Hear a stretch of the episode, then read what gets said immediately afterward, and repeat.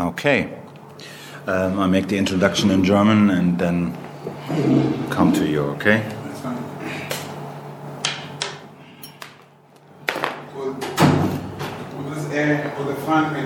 No, no, that's fine, that's fine. Otherwise, we will die here. Without the fan.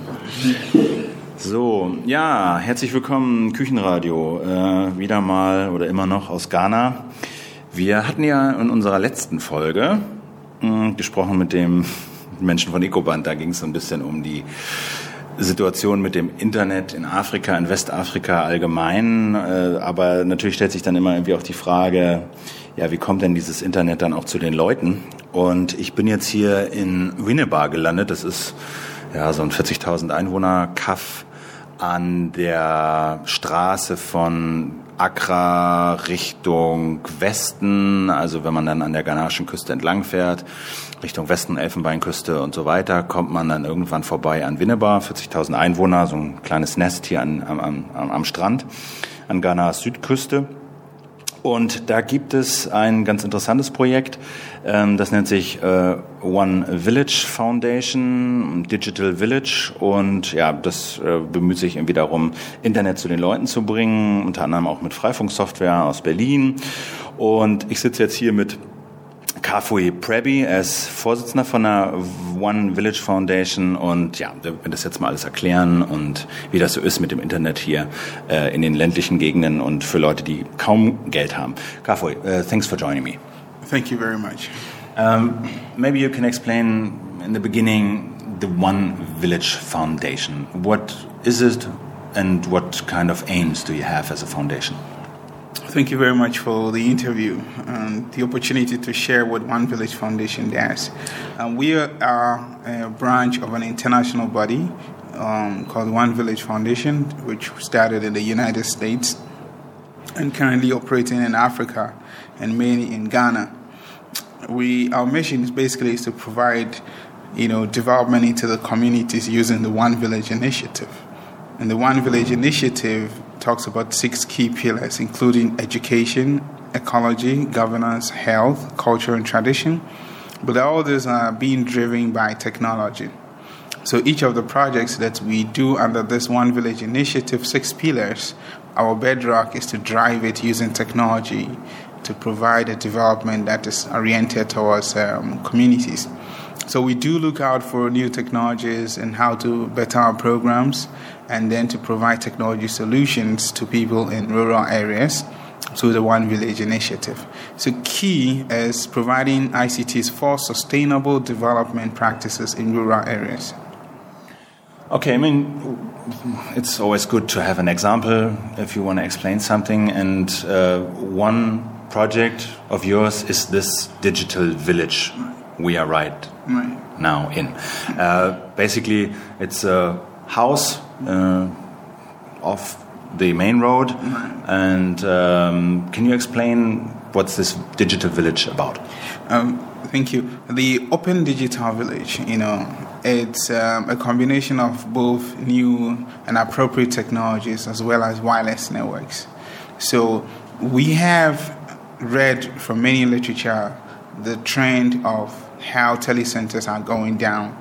And so we came up with the Open Digital Village concept idea to find out along the line of setting up a center, how can you reduce the cost of those operations? So, from software to hardware to running cost, the idea is how do we reduce the cost along the line to make sure that they are sustainable. So, key in the Open Digital Village is, for example, it has three clear units, and an ordinary telecenter will have probably two units or even one just a business room where there's internet cafe, there's a photocopier and all that. Here we have an additional service which generates quite some substantial revenue. It's a training unit, which is part of their internet cafe, which you'll find in a telecenter. Now it has a training unit attached to it. On the other hand, internet cafes or cyber cafes oftentimes lock up internet access even when they close and they are gone. So, what we have done is to add a wireless network.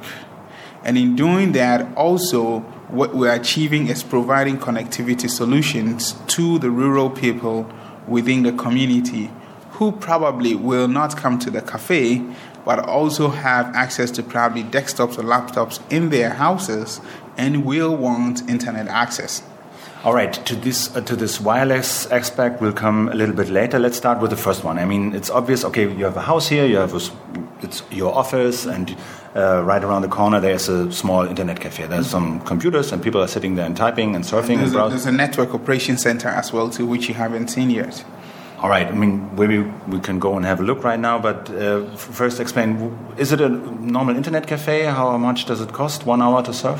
Um, normal browsing here is 60 pesewas per minute. So 50, 40 euro cents, something like that. 30 to 40 euro cents, right? No, it's it's not even a dollar. That's about a Yeah, half. that's what I about, mean. about a half of a dollar. Yeah, okay. You know, Mm. about half of a dollar per per hour. You know, and the advantage we're trying to bring here, and even to the classroom, is using thin client technologies. And thin client technologies reduces the cost of running the computers. So, for example, if you have a four-seater lab in the Open Digital Village for training or 20 seater classroom. We use virtual computing, the thin computing technology, and to split one PC to be used by three other people. So a 20 seater lab will require only five computers, but extra monitors. And those thin computing equipment would consume just one watt of power. So the initial cost of buying 20 computers is reduced to only five now with the thin computing cost and monitors, so virtual technology, so we cut cost immediately. Then the power consumption also is cut immediately because we don't run 20 computers, we run just five.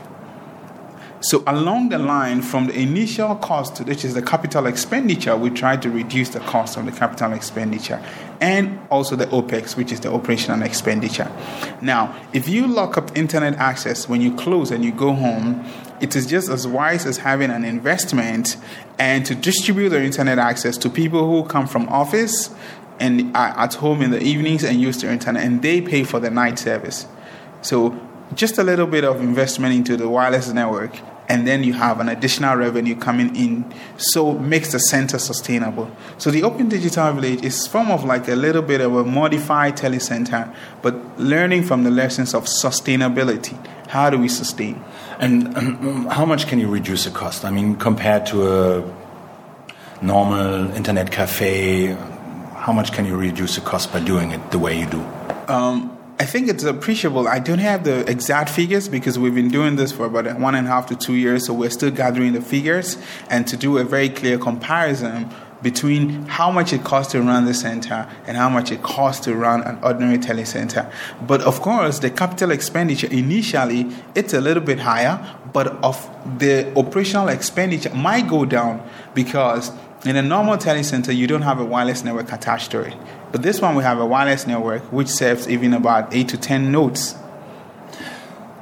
How do you get internet here? I mean, what's what's the technology behind it?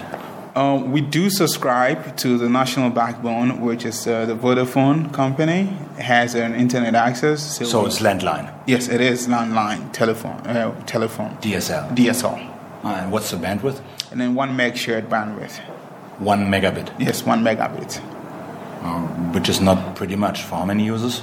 Um, for probably let's say for for individual users between 20 25 computers but that's uh, that's good speed in africa one meg shared bandwidth for about 20 25 computers is good speed and, and and especially when we're not doing bandwidth shaping and we allow the bandwidth on the system when there are not many people on the system the few people who use it really really enjoy the speed they get and you're going to be talking to one of our customers Right, uh, but let's let's think a little bit about the beginning. I mean, you started uh, one and a half years ago, and how was the situation then here in Winneba, the internet situation? there was no internet, so we became like a local ISP. We were first. We were first. And, and in the beginning, how did you get your internet? I mean, was it DSL too, or Yes, um, what we did was to subscribe to DSL, the former Vodafone company, which is Ghana Telecom. So we subscribed in Accra, and then we had it. We partnered with a data company which carries the wireless access across to Takoradi until we feed the internet access, and then at a point they throw a wireless link into our premises. So we had internet access in Accra, and we had a long range wireless network from Accra to Winneba. Okay, so you had a, a sender in Accra and a receiving station here on the tower Yeah. somewhere, or Yeah. on the t- university, or where? Yes, we had initially there's a repeater station about 20 kilometers from Accra, and then another one from the 20 kilometers to Winneba, and a repeater station. So we use a tall tower, which is a mast, um, in the university campus, University of Education, Winneba, and then we put the equipment there, and then we routed the access into the community. And, and how much was it? I mean, how much did it cost per month to get the internet that way to Winneba? Ah, very expensive, probably close to $500. Okay, and now? Now it's about half. So 250, one meg down in Winneba. Yeah, thereabout. Thereabout. All right. I mean, uh, uh, wireless is pretty big here. 3G, more or less. You have two 3G providers here in Ghana. Um, what does it mean for your business? Do you use it somehow? Is it an alternative? Yeah, to users, it is an alternative because people who will want mobility will want to. But of course, people who would want cost reduction because if you use 3G mobility, I mean, if you buy even 50 cedis, that won't take you two weeks if you're really a user of the internet. But for us, people will pay like 30 cedis for the whole month for 24 7 internet access. And that's pretty, pretty cheap. So if you can back that with the fact that you can do technology support services for the people within the community, they prefer to be with you. So 30 cedis would be 15, 16 dollars, some something like They're, that. they're about, probably less, they're about, yeah. Something like that. And what would we? How much bandwidth with would they receive then? They, they, we normally don't slice the bandwidth, but we just give them, a sorry, we just give them a ceiling of having to outburst to probably 512, you know, kbps. That's the outburst. Um, so we keep a bandwidth for everybody. So it's like 512 shared for everybody. But then, of course, that means that that's the burstable speed that people can go up to. And, and, and do you using 3G already, or is it just a plan? No, I'm not using 3G right now. I'm just using the um, the DSL and then uh, the, the wireless network. And, and why not 3G already? Um, just because we're exploring, you know, this is a concept that we want to share with people and who are working with telecenters and technology development in rural areas. So if 3G is, is expensive for those people, until the cost comes down, we will still be an option. This option will still be there. Now, I mean, your concept is to spread internet access, and as far as I understood, um, this is your first project. There's a digi- open digital village here in Winneba. Um, what are your other projects in the future to spread internet uh, internet access in rural areas in Ghana? We are currently working with many development partners. You know, we're working with people like the World Vision International, Winrock International in the U.S., um, Plan Ghana, which is a branch of Plan International. We're working with IICD, International Communications Development from the Denmark, and many other development actors. And we're providing the technology support into providing technology solutions into rural areas. So not only are we expanding the idea of the Open Digital, but the lessons learned from the Open Digital Village is helping us to be able to provide even technology support for these development actors who need to send technology into rural areas. Uh, can you give an example just to, I mean, imagine how it's how it's look how do, how does it look like on the ground? Well, on the ground, I give two examples. One, in the north of Ghana, in Salaga, there is a community uh, information center set up by the government and the UNDP, and they wanted also to distribute their internet access. So we were contracted and asked to set up the wireless network, and therefore we connected the Ghana Health Service, the Salaga Senior High School, the, the, the Salaga Local Government Office, the NADMO office, you know, all those people, key players like education, health, local government offices, just to spread and share the internet access in the community and to share the cost as well. And then, for example, like Winrock International, which in the US, we also set up like a lab for them using low cost um, or low power solutions Inveneo systems. Inveneo is also a technology social enterprise in the US. So these computers consume less than 20 watts of power, and we're going to work with the solar company to set up a community network or a community center for in and out of school youth in a rural area where there's no power at all. And how do they get internet access? Is this landline too? No, in that area, we probably would have to partner with a telco to be able to do that. One of our strengths is where we can find access, and it is either with a telco, then we speak with the telco, have discussions with them, and come up with final decisions as to how they could be partners. And some of them would like to use that as a social enterprise by either providing access to their mast or having a discussion on the cost reduction of their internet access. So that's a possibility that we're considering for that area because they're extremely rural. Yeah, that's one big question. I mean, uh, what, what, kind of technologies do you see um, uh, deployed uh, to get internet access to the rural areas? Because what you do is distribute the internet then in a in a in a local community, right? But one big problem is to get the internet there mm. first, right? What kind of technologies do you see there? Currently, we're in discussions with some companies which are on the mobile networks, uh, which has deployed a, a setting amount of internet bandwidth on the network of the mobile company. So we're in discussions with them so that wherever we have these telco companies, we can use some portions of the bandwidth to provide technology solutions. 3G? yes, uh-huh. yes, 3G. 3G, yes. And we have worked with uh, the GSM Association. Uh, they're based in the UK, but they have a branch in Ghana. And we have set up three community centers for them. And they use a 3G wireless router to provide internet access into those technology centers. So we're partnering with such people like the GSM Association, you know, the people who to get the internet access. So wherever we can find that company in the rural area, they become a partner to have an internet access to the resource center.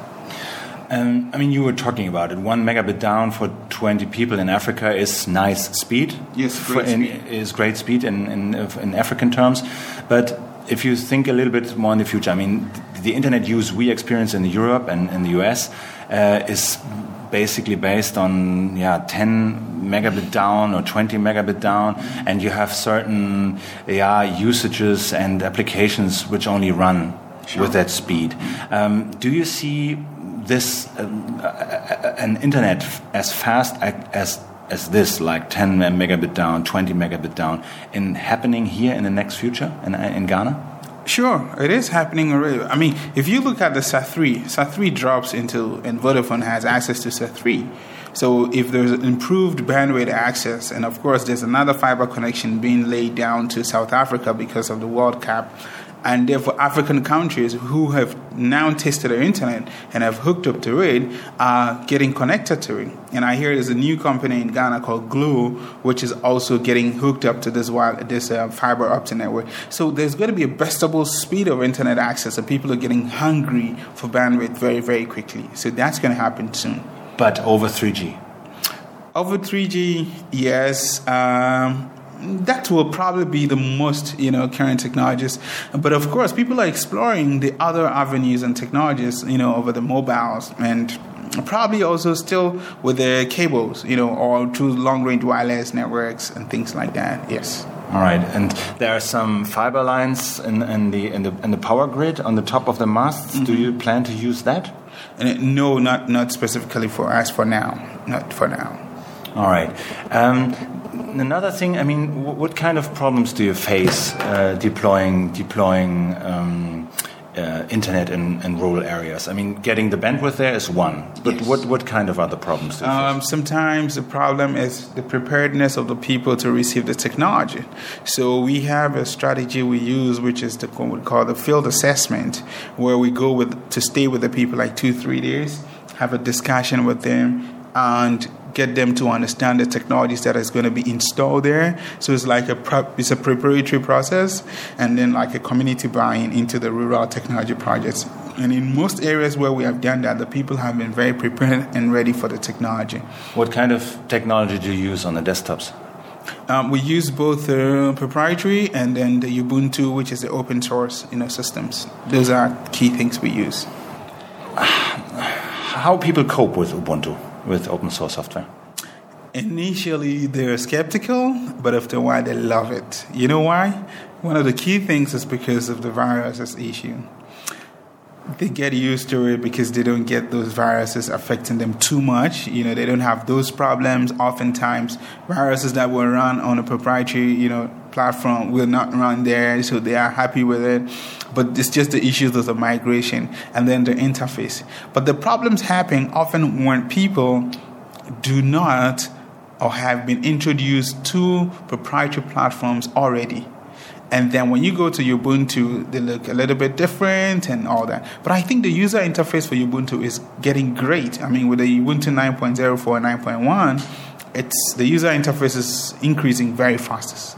And so people are getting used to the graphical user interface and they're coming to the digital village where we like to install on open source until people are now doing dual boots on their PCs as a way to get to used to you know their interface and i think it's getting great because many people now you know pcs come and you have the option either to go you know proprietary or open source to it's becoming very easier even for us to do and kind of like campaign for people to use it but it's easier for you if people uh, have not been using proprietary software before is that right yes it is easier for you, for us.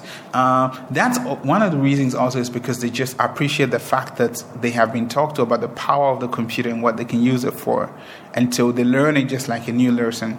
But for people who've used, you know, proprietary platforms before and they want to install things also find a difficulty of have to use ubuntu to do the installation and you know those challenges. Those are the challenges that people face. Oh this is so easy to do here with the proprietary platform. You just click click click click. And then with the ubuntu you have to go to the graphic user interface or in, you have to go through the command line or go to the synaptic and all that you know and so those are the little changes. But i think that you know it's improving over time and very soon it's going to come to that point and why do you use Ubuntu? Um, I love it. That's one of the reasons. I think it's a great because it's open. It's, it's, a platform that's developed by people who are open and want to share, and that's one of the key things that we want to do. We want to share our knowledge. So I love Ubuntu. It's great. It's a great tool. The security is good. The platform interface is great. The issues of maintenance is good. I'm kind of familiar with it, and I love it the bottom line is it's being developed by an open community who are sharing, and I also want to share, so I love to connect to it. Um, one, I mean, the question is how people use internet here, right? I mean, uh, almost everyone has a mobile phone, mm -hmm. uh, but those are very cheap, and the browsing is not uh, in, uh, uh, in, in, in it's not in the specs. They don't have browsers. Right. So, how do people use internet? Uh, here, people, I mean, and if you talk to one of our clients, you would see people are using for educational courses, readings, research. Um, they're either workers or they're academics are using for research. And oftentimes, people who would like to stay online and to connect to people. Yes, so it's either communication and research. These are the key things that people do. And on which devices? They use both desktops and laptops. And not mobile phones? No, I mean, sparingly do people use mobile phones to browse. But but isn't that the future here of of uh, isn't the future of internet a mobile future of internet? Um, if you look at the average population, the population growth pattern of Africa, there are a lot more people in the younger brackets than in the older people. If we're trying to target the older brackets, the mobile phone would not be the best for them okay, because of the type of browser size, the screen size, and all that. But people who have been used to computers before, and are used to large screens will accept mobile phone use at a certain point when there's a need. Uh, and are there any cheap devices inside? I mean, uh, the good browsing phones, the good internet phones, mm -hmm. Nexus One and iPhone, uh, still pretty expensive. Yes. Uh, they're still pretty expensive. And are there any? Do you see any any any cheap handheld devices? Yes, there was one that Inveneo tried to um, introduce to us, which was called the Wikireader. Um, so we're looking at how to explore because that has over three million articles from Wikipedia downloaded, which is can be good for academic purpose and reading. You know, um, so of course, if there are other you know readers or other phones that we do find available on the market because we keep doing research and finding out what is appropriate. And we also we're like a link between the community and the developers. So we find out what's available and we find out what the problems are and we try to match the needs. All right. Um, what do you think about this one laptop per child project? Um, that's a subject that i will not you know when you delve too much into it you know because of you know how it, it, how it has grown. It has come up very interesting. And It has gone down a little bit, but I think the spill-off effect of you know OLPC is great because there's ASUS which has come out with small laptops, and you can see one on my decks here. Okay, uh-huh. and I see that you know the OLPC revolution spark off a lot of mini books, net books, and so many HP, ASUS, and everybody's developing that. So I see that it has been one thing that has sparked off a generation of issues. Um, but the OLPC project itself, I can't say if it was successful or not because I wasn't privy to the program planning and the objectives. So I, I mean, they who are within it will be able to tell whether they're successful or not. But I think that for once, on the other side, it has helped to bring out other very innovative products. But the product itself, the OLPC, is not deployed widely in Africa. Exactly. So, but we don't know what targets to set.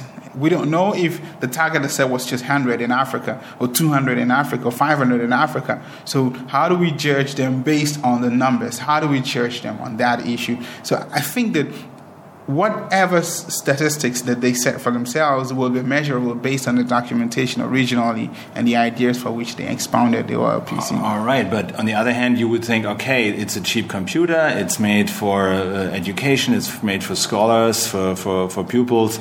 And uh, you would expect a, a, program like yours, bringing technology and internet to rural areas, uh, the first thing they would buy is an OLPC, but you don't. Why not? Um, OLPC has been, you know, adopted, I think, as part of the Ghana government programs to try to get people to use it. But I think it's been right now on pilot.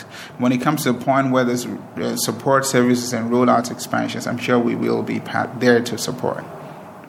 Okay, but what do you think? I mean, it's it's it is is it appropriate technology for for bringing internet to rural areas? Um, I might not say yes and no for, for the reasons of there are other pedagogical issues, whether do we put the cart before the horse or the horse before the cart, whether it's the teachers first or the students first and all that. Those are pedagogical issues that we need to discuss probably in more detail. So I wouldn't say it's probably just the only way. It's just one of the ways by which ES technology can be brought to the doorsteps of the people. All right. Okay, before we uh, move a little bit around in your in your digital village, I have to change the battery because it's Chinese mm -hmm. and very weak. Okay, you were right. Germany. I mean. Yeah. Okay. Um, yeah, uh, we, we haven't talked about this wireless thing, which is very important. Uh, so you, you you're not only having uh, computers in the house as a small internet cafe, but you're spreading the internet access around this um, center by using wireless technology. And you're using uh, Freifunk, which is a yeah, German initiative, Berlin initiative. Uh, what do you think about Freifunk? What is it? How do you use it? And what do you think about it? Well, I use Freifunk to set up their networks for people. Um, I love Freifunk because of the ease for deployment. Uh, the network is stable and it's also open source, which is one of the key things I love about it. And it's consistently being developed by a community of people. And I find the ease of deployment very great, you know, very, very easy. So if you get any WRT54 GLs, you know, um, then you can flash over the Freifunk firmware, and then quickly, immediately, you're almost connected, and anybody around. And the more people you have on the network, the more stable it is, the more routing protocols that you have to have access to internet. So I, I love it. And how do you use it? Can you describe it? Yes, we use it to provide internet access into the homes of the people. So basically, I have a base here at the Digital Village where there's a Freifunk node. Um, that's a node one. And then we install the same thing for another client. And it's connected to the node and there's internet access into this base node here at the digital village. So immediately the person is, is connected and he's browsing. So i can add another person the next time easily. I can just extend another person. So it's basically for internet connection. Uh, can you can we can you show me the node? Can we yes. see how it's working yeah. and how it looks like? Okay. So Ah, ich habe diese chinesischen Batterien, sind echt mies, aber sollten jetzt mal reichen. Alright, where are we going? We're going to see um, the base node.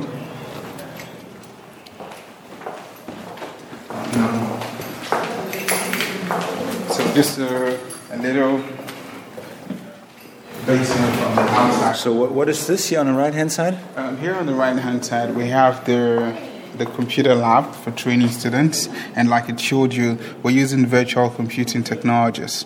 So, you have 20, so, 20, 20 computers, right? Or 16? Yes. yes. 16. So what it means is that the first computer you have here has only one system unit, and three other people can use it using a virtual computing technology. Okay. So the cost of running four computers is reduced to just one. Okay, so four screens, one computer. Exactly.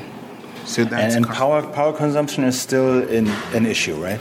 Yes. So one of the key things is having four computers. You have, you know, one one system unit, but four other users, and then what connects the power is just one watt of an end computing device plus your monitor and keyboard, and you plug all your monitor and keyboard to the same device out of the one watt. So that tells you that it's really cost cut. And, and is uh, the power consumption an issue because it's expensive or because uh, you have no electricity at all and has, has to provide electricity via solar panels? What, what's what's, um, what's the two priority? Things, two things. One, the cost. You want to cut down cost. And of course, two, you want sustainability, cost reduction in terms of even maintenance of your systems. So instead of maintaining 20 computers, you're maintaining just five of them. So there's already obvious cost. You don't need to buy RAMs and hard drives when there's power issues.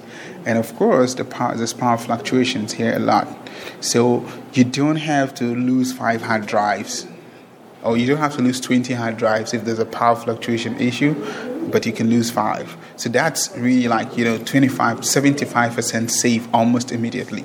And in rural areas, do you have constant uh, power uh, distribution and no, electricity? So, no. So in, in rural areas where we don't have power also and you have to use solar panel, this obviously is a, another good solution. And this also goes with, we have a system called Inveneo system. Um, the Inveneo system is also a low power system. That's what you see on the front desk there with the system unit behind the monitor. Uh-huh. So you see that the system unit is just behind the monitor and the first computer there. Ah, yeah. So that's just 20 watts altogether. But it has it's powerful, like 160 gig hard drive, one gig processor speed, one gig RAM. You know, just like any other computer. But they're real suited for rural connectivities, rural solutions, because the power consumption is low, and you can use it even if there's solar issues. Uh, yeah, how do you get electricity in rural areas? Do you have uh, generators or solar, or how do you generate I mean, electricity? It, it, it, depends on the rural area. In some areas, there's, there's electricity from the national grid, but they're very unstable. So in that case, you invest in a UPS system.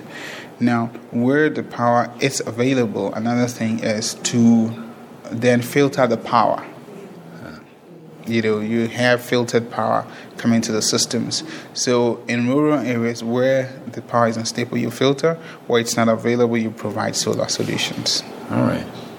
Okay so let's move on to your first node or main node. Yeah let me get a key show you this ah. space node so jetzt gehen wir hier ein bisschen durch die Räume. Alles ja, normale afrikanische Büroräume der Propeller unter der Decke, der obligatorische.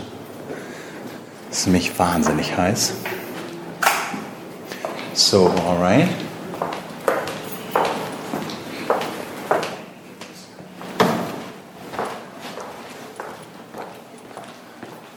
So the first node you will see is, is up and upstairs.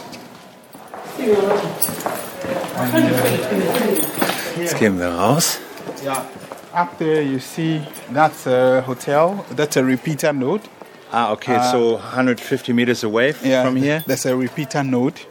This antenna on the on the on the on the, on the roof we see Yeah, there. exactly. The omnidirectional antenna you see there is running on Freifunk, and it's broadcasting access. So anybody like this school, which is close by us, does not need an outdoor antenna to be able to have access to the internet. All they need is the Linksys router and put on the table in the classroom. And then they plug a cable and they're browsing, so the whole classroom is hooked up immediately. All right, so next door is the school. A thousand children, I Yes, heard, are, yes, are going yes, to school there. Exactly. And, they you a- provide internet access for the whole school. Exactly, we provide it using the Freifunk um, wireless router. So, how many routers are in the school now? Just one, just one. Just one, Yeah. providing internet access for And, whole. and this this Linksys router is um, it has four ports.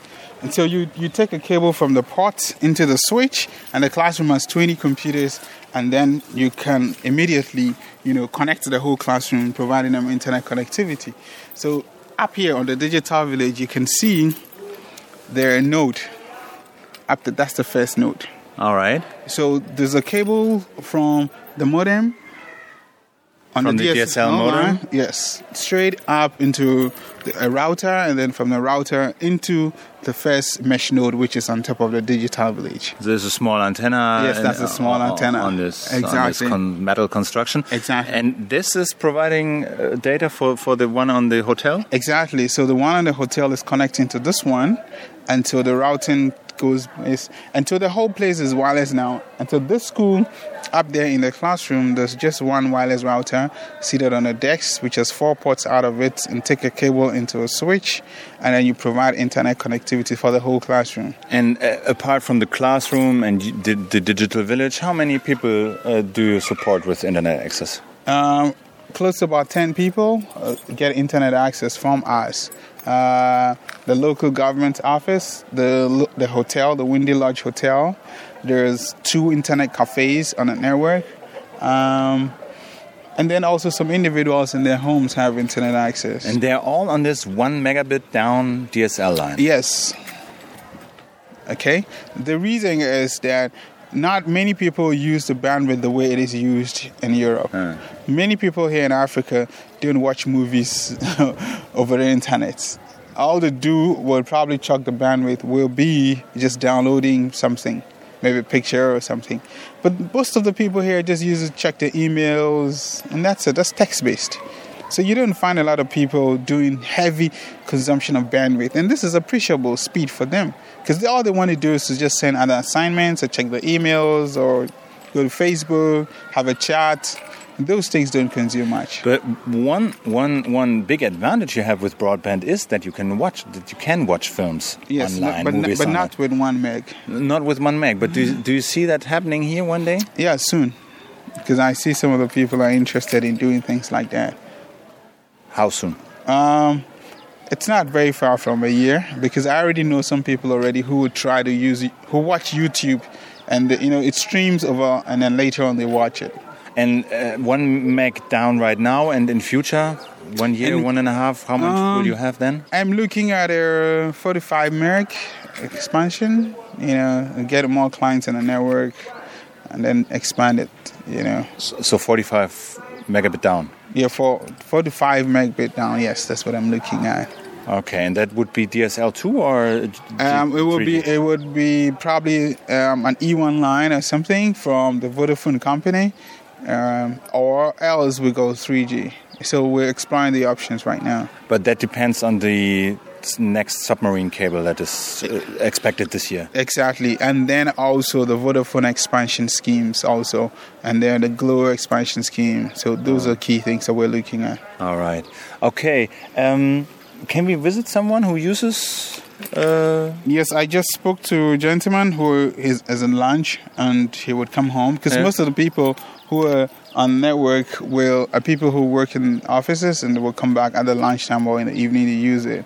So he's coming over. We can talk to him, but the internet cafe is a little bit of a distance away. All Um, so we get the individual users to talk to them. Now, interspersed with this network, also it's some portion of people who use um nano you know, the nano network, they also have, so people like the corporate clients, like the local government office, because it's further away from the base, we need to throw a long range link. So on the top there, we have a nano station pointing which goes like five to 10 kilometers away and provide the connectivity for them.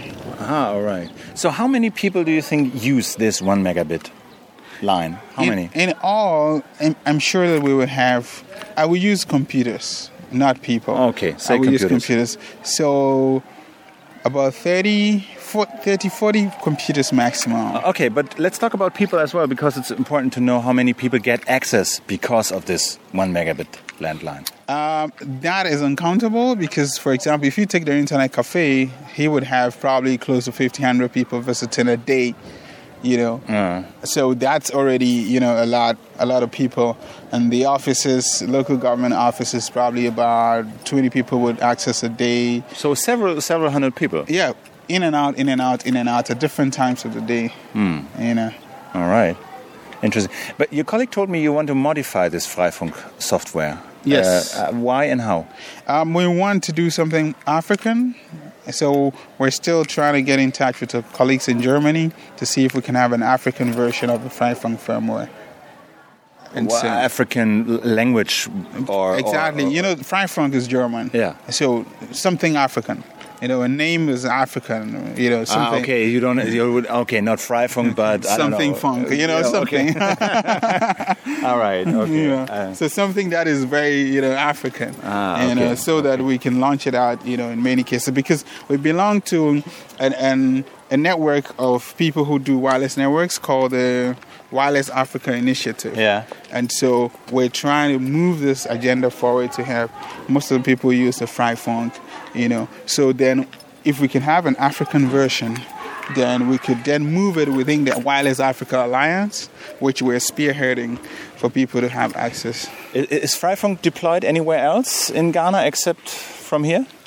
Um, apart from the digital village in Winneba, I am not too sure if there's anybody else in, in, in Ghana who's using it because there was a discussion on the Westfield list some time ago about who's using Freifunk in Ghana, and I seem to be the only person, you know, responding. And some people said others might have done it, but I'm not sure. I've not heard about anybody else yet doing it in Ghana. Uh, why not? I mean, what do you Uh, think is the reason? The reason is because we always like to pioneer processes, so we're pioneering the process and we will share our stories in a short while so the people can then see the value because we're learning ourselves, you know, and we we are taking the good and the bad and documenting it so we can share with the people and say, okay, it's applicable in this area, it can be done this way, it can be used this way, yeah. Because Alright. we're development actors. All right. Can we go to the gentleman who uses? Uh, uh, or is he, Yes. is he not at home? You mean you can call Um, him? Yes, I can call him. Um, I can call him and find out if he's home for lunch, and then we can visit him. And All him Just go go ahead and I'll wait. Enjoy the warmth. So, diese Schule ist, äh, sieht aus wie so ein Rohbau, ist nicht verputzt. Naja, wie man das so kennt, ist ein bisschen windig. Ich weiß jetzt nicht, ob man den Wind hört. Ähm, und da hinten auf diesem Hotel, so 200 Meter weg, steht tatsächlich so eine riesen Antenne. Also Bestimmt drei, vier Meter hoch. Fünf Meter. Und Oh, verteilt.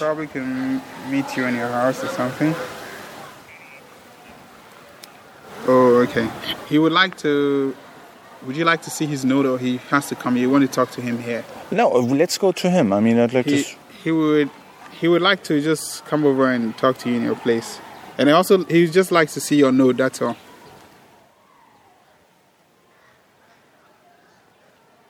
Hello. Hello. So, das scheint zu klappen. Dann gehen wir da gleich mal hin und sprechen mal mit so einem Nutzer. Also diese Oh, okay. Gegend hier, also in Winneba, das ist wirklich so ja, ein bisschen Provinz. Na, also eine geteerte Straße und dann biegt man ab und dann ist nur noch Sandwege. Und äh, eins davon, einer davon führt hier. And what do you think? Yeah, he's coming over. He's coming over. Yes. So he's not comfortable visiting. No, I think he was driving. He's almost here, so he Ah, wants to all come right, over. We'll all right. probably go with his car or something. Ah, okay, cool. Does he live far away? No, very close by. Oh, okay, cool. What's his name? Humphrey. Humphrey. Yes, All right. Humphrey. Humphrey. And I mean, in, in Germany, we had, I mean, I was reporting on Freifunk, and the question always was, well, what do you, I mean, why is the community so big, and what do you do with Freifunk? We have broadband in Berlin nearly everywhere, you know, mm-hmm. 10, 15, 20 megabits down for 15 euros or something like that. Mm-hmm. Why, why do you do Freifunk? What do you use it for? And it turns out that they always say, well, there might be a use in future, but we we see ourselves as a kind of a laboratory, right? So we develop and try out and yeah, develop things and f- for its being used abroad, for example, in Africa, in Ghana. So, uh, and I was always wondering uh, how it is used, and now it turns out you're until now the only one who uses it, right? In, in, in Ghana, for example. Do you know in Africa? I mean, are there any other Yeah, deployments? uh, when we were in South Africa for this Wireless Africa meeting, I think there are some other people who are using it there. I, I don't have the names offhand, but I know there are some other people who were interested in uh, using it. Is he? Yeah, that's that's, that's Humphrey. Okay, let's go. Okay, Humphrey fährt hier mit einem Honda lilafarbenen Honda auf, die, auf den Hof.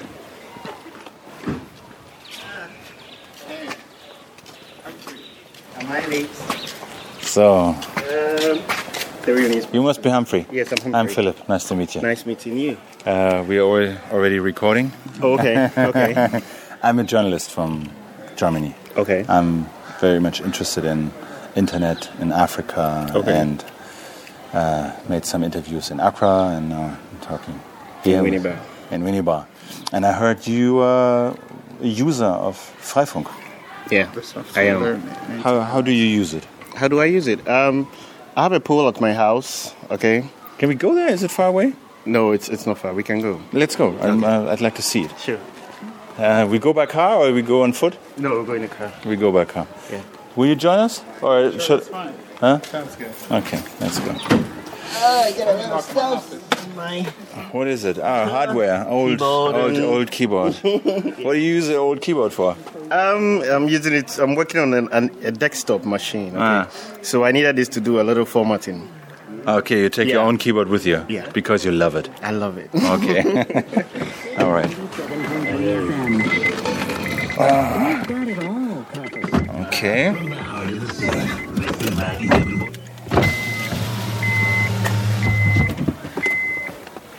So, so what is your, your your profession, Humphrey? I'm an educational administrator, Where? University of Education. Ah, okay. What does it mean?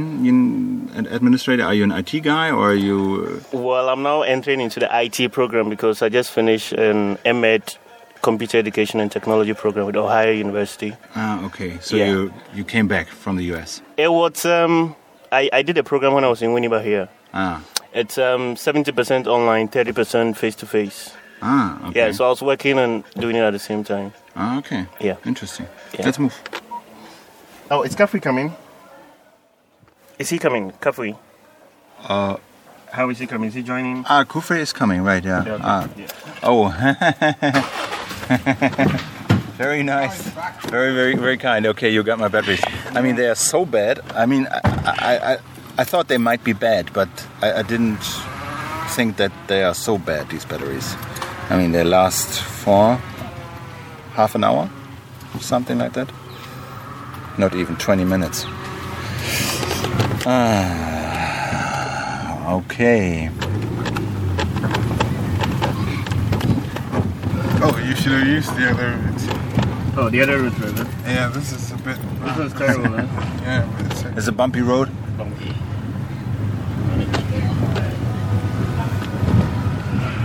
So th- this is school on the left-hand side, right? yes, How many? Uh, thousand students they're uh, from all over Winneba, or Yes, all over Winneba. how many people live in Winneba? Forty Ooh, thousand. I read forty-five. they're bad. I think 50, 550, right? Yeah, I mean the population in Winneba. Uh huh. Yeah, we should be getting to almost a thousand, I think. 50,000. Ah. Fifty. ah. Yeah, fifty thousand. So Kafui, I mean, how did you become what you are today? Wh- wh- what am I? Uh, the the head of mission here and of the foundation. I'm a volunteer. What and what is your job? My job is to make sure people have access to technology. Yeah, but I mean, you're getting paid for the for the from the foundation. I'm a, I'm a volunteer to the foundation. I love what I do. I'm And, and where, where, where you get your money from? Which money? Oh, I mean, the, We don't have the sh- your shirt is the donation too. I'm a or- staff in the university and I work in the university and I get paid for that. Ah, okay. And I volunteer for the foundation's jobs. All right. and uh, you're. Uh, what are you lecturing there in the university? We're um, ICTs, technology, ICTs. So that's what we learn and what's what we teach in the university. Uh, and how many students do you have? Wow. Um, Humphrey, Yeah. 17,000? Yeah, I'll get to the number. In the university. Yes. All right. It's pretty pretty much for First cities. degree and uh, bachelor's. Majority of the courses are bachelor's. Just a very small, um, it's a second degree, the master's degree. It's not a very large population. Yeah. Okay. Yes. How's it? How is that area called where we are here? This is Klimovic. Klimovic, Klimovic area. There's a popular hospital here called Klimovic. So Ah. it's a Klimovic area. But the whole area is called Intakofam. All right. Intakofam, which is Winneba low cost. The low cost of Winneba area. In, in rainy season, you you wouldn't drive with a car like this on this road, right? No. no. No, it's a little bit bad when Getting on the road. it won't be this smooth, but we still drive on it because that's where we live. Kühe kreuzen die Straße. Uh, okay. So even from here, slow down a bit. Oh, he can't see it from here. Yeah. If you could see, See, you can see the note blue there. pole there. The blue pole. There's a Uh, pole. I don't you see there's no. a, no, there's a metal pole. Ah, this one. All right. Of course, yeah, I see it. That's a, It's two the- meters high, something like Yeah, that, right? exactly. With their wireless, you know, antenna on top of it. Ah, okay. So yes, that's how he gets his. Antenna. And that's your house? Yeah, this Yeah, one. this is house. And I mean, do you experience any problems or with internet access, or how is it? It's it's good. It's good. It's fast. I love it.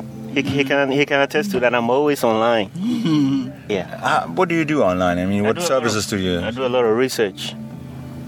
Yeah. Currently, my wife is doing an MSc program. Where she is, she hasn't got internet access. I do the research, and I send it to her. And I learn a lot of other new programs too from the internet. Why? um, Can you explain why internet access is so important in, in, in a region like that for people like you? Yeah, um, my perception of internet it's as though I have the whole of the world under my roof. You understand me? Yeah. Yes, because if it's a research paper I want on a particular topic, I just go Google it, all right, and at least give me a fair idea about areas. I use Facebook too a lot, interacting with people here and there. I am on Skype. Um, I communicate with my former lecturers through Skype. Yeah. And you did education online, right? educational technology. Yeah, So and it you- really you- helped. It helped me in that program a lot because um, there are times the university internet system goes down.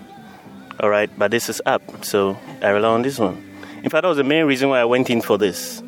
Because at times I have to be at the campus in the quest for internet. I'll be there till about 12 midnight. All right, in an attempt just to upload an assignment. But with Kafui's internet package, I mean, it's I don't need to stay out that long. I just close from work, I come home, do my assignment, upload it, and I'm okay.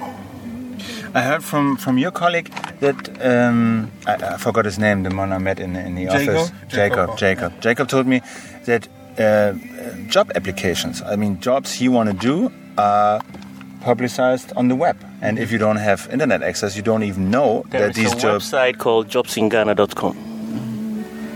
Jobsinghana.com. You go there, all the jobs are IT, education, you know, engineering, they are all listed there. So my thinking is that if you don't have access to the internet, or if you don't use the internet, then it's like you're lost. Everything, I believe, is there. But it's a huge problem then that so many people don't have internet access, That's the problem we have here. I read that you have in all over Africa like 7 8% with people with internet access. Yeah. Yeah. So that's one major challenge we are facing in developing countries like Ghana. But this second submarine cable, which is due this year, w- will it make a big change? It will. It will make a big change because I think that Glo will come up with another strategy to provide 3G broadband internet access. So it will change a lot of things. So Glo One is already here, right? Mm-hmm. So that that would be the third cable then, which is expected this year, right? Yes. Yes. All right. And will you will you do you expect more people online, or do you expect just more bandwidth for those who are online? No, there'll be more people online. I think people are getting used to and getting to know about the technologies that's you know having access to, and of course because it's been put in educational curriculum right now, many more people can have access because they will learn it in school. So that would increase the demand for access because many more people will know now. Uh, and you think many don't know that they could use internet and what it Yeah, of course. It's not everybody who knows it. People don't know the potentials. People invest in what they think they will get value for. And if they don't really know that they would get value for internet access, they will not invest in it. Do you think? I mean, right now it's pretty expensive. Uh, still, if you have if you have an account and if you, you can prove where you live, if you have an ID card, you can get a postpaid contract, right? From it, no. Mm-mm, no, no, no, no. In Ghana, nothing postpaid works just for a certain class of people. Everything is prepaid. Everything is prepaid. And prepaid is pretty expensive. I mean, I have Tigo, and it's amazing what it costs. It's been five m megabit megabyte for three dollars or something. Mm-hmm. yeah, but people in Ghana wouldn't pay that much for that kind of access. They would probably walk into a cafe and browse. Yeah, but to spread internet access, I mean, you have to have falling prices. But I has to be think that the competition with the telecom companies will force the prices downwards. Yeah. All right. So liberalization of the spectrum for internet access is going to take the cost down. All right. Okay, that's it from my side. Oh, okay. Thank you very much. Yeah, you're welcome. I saw your note mm. between the palms. Very nice. I think On the wall. Do you want to see it closer? If it's possible. Yeah, once we've driven here. So.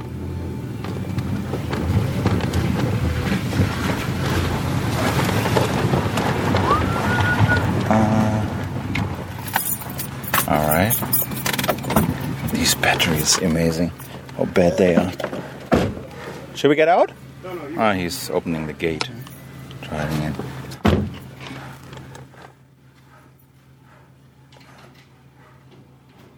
So a gate is mandatory, right? I mean, you have to have a gate, and you have to have a wall around your your Uh, your it's not right? mandatory. If you can't afford it, it's just for privacy and you know security and all that. If you can afford it, yes.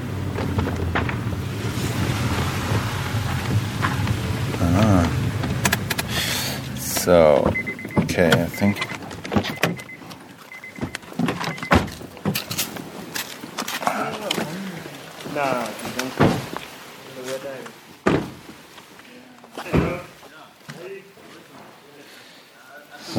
Wir gleich die Batterien wieder wechseln. Das ist ja echt die Hölle. Das ist jetzt schon das zweite Batteriepaar, was jetzt drin ist und nach 20 Minuten schon wieder alle. So, ja, das ist jetzt aber hier schon ein bisschen schicker. Großer Hof, großes Haus, hell gestrichen, Palmen. Aha. Alright. So this is the note. Yeah. You installed it yourself? No, Kaf- Kafri did it for me. Service included. Sure. Installing included. Yes.